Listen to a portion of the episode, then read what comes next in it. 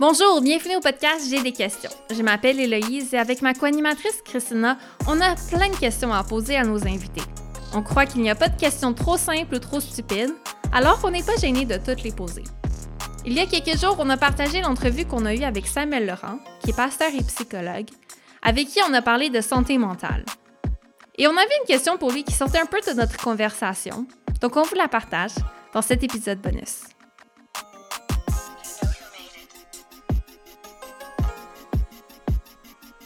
Alors Samuel, j'ai une question bonus pour toi. Euh, une question euh, qu'on n'a pas posée dans notre épisode principal parce que, bon, ben, on trouvait pas que ça fitait là, avec l'ordre de la conversation, mais c'en est une que, que j'ai reçue à plusieurs reprises.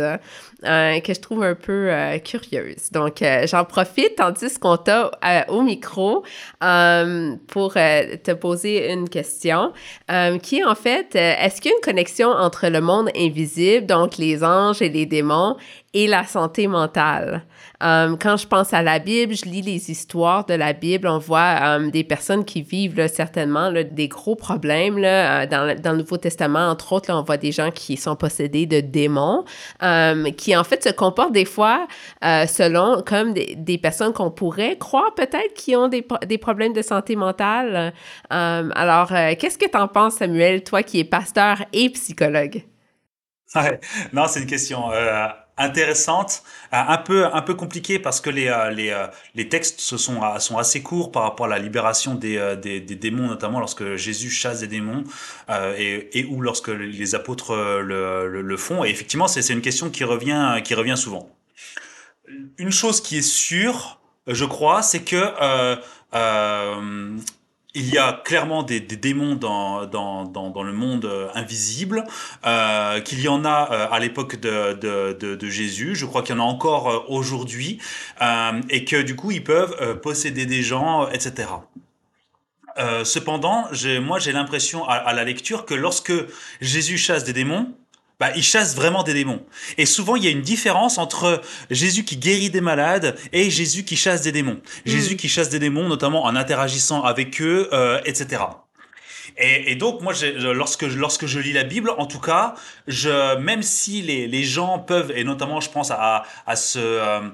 Euh, euh, à ce, cette personne possédée par un démon qui erre dans, un cimetière où c'est menaçant. Enfin voilà, et ça, a l'air d'être quand même un cas qu'on pourrait dire psychiatrique. Bah, il n'empêche que non. Euh, Jésus interagit avec avec le démon qui est dans la personne.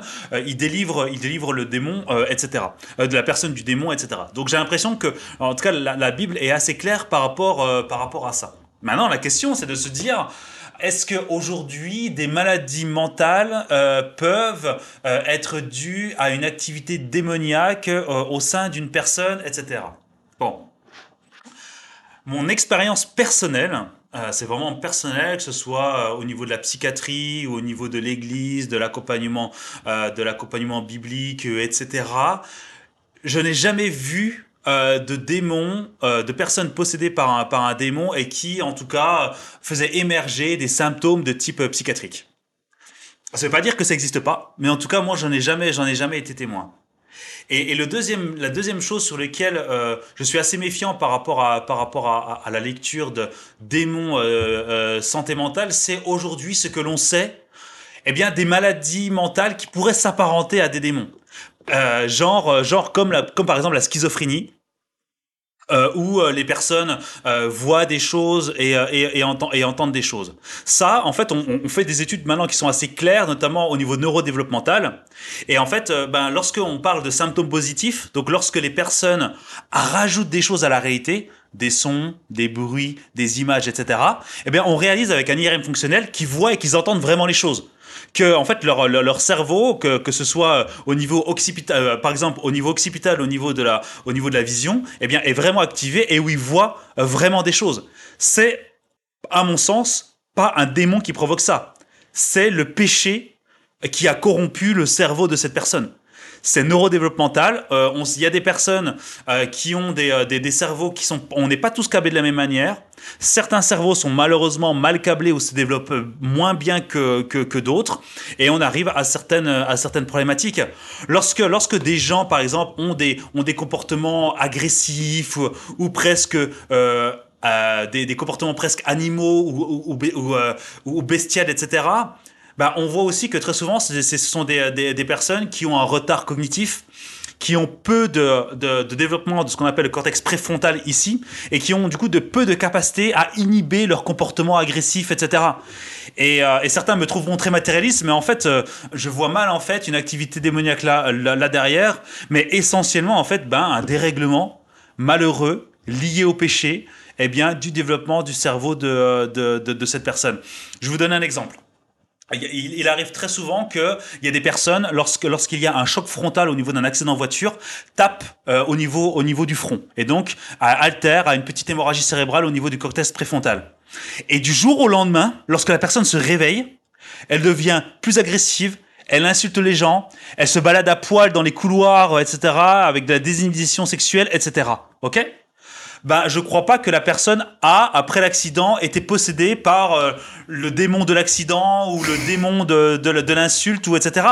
Mais simplement, en fait, elle a eu une hémorragie cérébrale dans un, au niveau du cortex préfrontal droit et où du coup, eh bien, il va falloir rééduquer le cerveau euh, pour pouvoir, euh, pour pouvoir, eh bien, revenir à une inhibition qui est, qui, est correcte. Moi, je, crois aussi que les démons et Satan sont extrêmement intelligents. Ce sont les créatures les plus vieilles de la Terre. Et elles ont acquis beaucoup d'expérience par rapport, euh, par rapport à la nature humaine. Et honnêtement, je ne suis pas sûr que l'activité démoniaque vis-à-vis de la santé mentale, euh, ce soit un, quelque chose de, au niveau du marketing démoniaque très très fructueux dans, dans, euh, dans le monde occidental. Parce que dans le monde occidental, qu'est-ce qu'on va faire? On va les soigner avec des médicaments. On va mm. les remédier. En fait, on va pas faire attention. Par contre, est-ce que dans d'autres milieux de type Afrique ou Inde, etc., c'est une activité qui, au niveau business, pourrait être plus fructueux pour détourner les chrétiens, faire peur, etc. Bah probablement.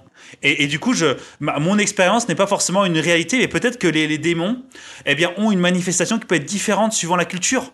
Je pense souvent euh, au, livre de C.S. Lewis, Les tactiques du diable, où c'est un, donc c'est, un peu épistolaire et, où un démon euh, vétéran euh, donne ses, ses, tricks, ses astuces aux, aux, jeunes démons qui entrent dans, dans, dans, les rangs.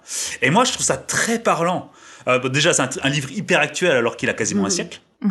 Mais, mais en fait, il est hyper parlant parce qu'on voit comment est-ce que les démons euh, eh bien, détournent les, les, et séduisent les gens par des choses qui sont culturellement appropriées et où les démons essayent d'être le moins visibles possible pour essayer d'être dans la culture ambiante et détourner euh, les chrétiens de leur vocation en tant qu'enfants de Dieu. Bah, je crois que si les démons voulaient lancer un business de santé mentale euh, en, France ou au Québec, je pense que ça marcherait pas très bien. Hmm. Parce qu'en fait, euh, en fait, les gens se diraient, bah, ils sont, c'est des malades mentaux et du coup, ils s'y attarderaient pas. Par contre, dans d'autres, dans d'autres cultures où on a moins cette culture de la santé mentale, etc., je pense que ça pourrait être beaucoup plus fructueux. Et c'est là où je veux nuancer mon propos, où effectivement, moi, dans mon expérience, j'en ai jamais vu, mais que dans d'autres, dans d'autres environnements, je, pourrais avoir un avis différent, tout en, encore une fois, reprenant le fait qu'il faudrait pas spiritualiser la, maladie, ni médicaliser euh, le péché. Hmm. C'est fascinant. J'aimerais ça euh, tu as mentionné à deux reprises que euh, le péché pouvait avoir un impact sur euh, la santé mentale, notamment là, quand on parle d'un de, cerveau déréglé. Est-ce que tu pourrais parler juste, euh, mm. m'aider à comprendre ce que tu veux dire là? OK. Oui. alors, il y a trois périodes dans, dans, dans la Bible. Avant la chute, après la chute et après le retour de Christ. OK? Paradis, l'innocence, le temps de rédemption et de grâce aujourd'hui, et ensuite le paradis euh, euh, final euh, avec, avec Jésus-Christ.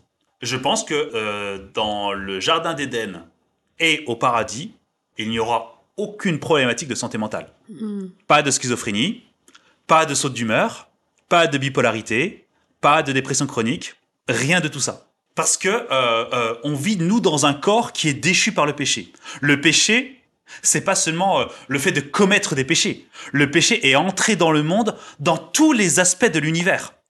Et c'est, euh, par exemple, on, voit, on voit certains passages où la création elle-même souffre du, euh, péché et de la corruption du péché.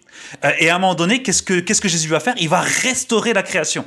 Et restaurer, c'est-à-dire, en fait, il va enlever tout ce qui est péché de la création pour qu'elle redevienne de nouveau parfaite. Et en fait, notre corps, c'est exactement la même chose.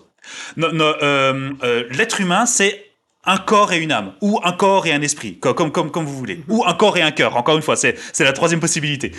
Donc un, être intérieur et un, être, un être physique. Mais on voit que, euh, que l'être humain, il est constitutif des deux tout le temps. C'est-à-dire que nous, on n'est pas une âme aux commandes d'un corps, on est un corps et une âme. Et euh, euh, qu'est-ce que l'on et donc du coup, notre corps est corrompu par le péché. Et ce qui est intéressant dans, dans, dans l'Apocalypse, c'est que lorsqu'il y a la résurrection, euh, et qu'on va au paradis, en fait, c'est pas la résurrection d'âmes, vous savez, des petits nuages flottants un peu transparents. Non, c'est la résurrection des corps. C'est la euh, avec des corps glorieux, ok? Et, euh, et, donc on voit bien que ce corps a de l'importance et que ben aujourd'hui on a un corps qui est corrompu et corruptible, alors qu'au paradis on aura un corps parfait et incorruptible. Et ce corps corrompu par le péché, ben en fait, il provoque des problématiques. Euh, il, il, il, va déjà, il vieillit, il est sujet à la mort il est sujet à la maladie. Au paradis, il y aura plus de maladie. Il est sujet à tous des dérèglements hormonaux, physiologiques, euh, euh, de neurotransmetteurs, etc. Ce sera plus le cas au paradis non plus. Et, en fait, il y, a tous ces éléments-là qu'il faut prendre en compte par rapport à ce qu'est un corps corrompu. C'est pas que euh, notre corps va, on va toujours faire le mal, mais que intrinsèquement, notre corps n'entrera pas au paradis tel qu'il est aujourd'hui. Il va falloir qu'il soit glorifié, donc que, tout le péché soit retiré pour qu'on puisse entrer dans la présence, dans la présence de Dieu pour toujours. Et donc bah, pour ça, eh ben, eh ben, il faut faire sortir le péché. Et, et en fait, notre corps, toutes les cellules de notre corps est atteinte par le péché. Et c'est pour ça que en fait, ce corps-là, on va pas, on va pas le garder tel qu'il est euh, euh, au, au, paradis. Donc c'est ça que je veux dire lorsque notre corps est corrompu par le péché, c'est qu'en fait, on a plein de dérèglements, de problématiques. Vous voyez, moi j'ai bientôt 40 ans, ben, je commence à avoir un peu mal au dos ou ce genre de choses, etc. Et eh ben, je peux vous assurer que lorsqu'on aura 2537 ans au paradis, eh ben, on aura toujours pas mal au dos. Euh, on sera toujours en pleine forme. Parce qu'en fait, on n'aura plus cette problématique du péché dans, dans notre corps. Merci Samuel d'avoir euh, répondu à ma question. Très apprécié. Nickel. Merci.